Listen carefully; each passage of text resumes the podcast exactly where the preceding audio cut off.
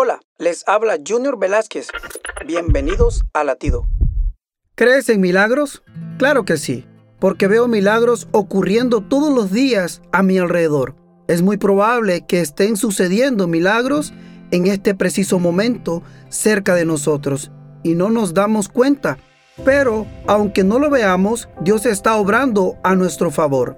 Efesios 3:20 dice, y aquel que es poderoso para hacer todas las cosas mucho más abundante de lo que pedimos o entendemos según el poder que actúa en nosotros. Nuestro Padre Celestial tiene reservada una vida de abundancia a todos aquellos que confían en Él y mantienen viva su fe. Confía hoy en que Dios derramará provisiones inagotables en tu vida porque su poder es inmenso.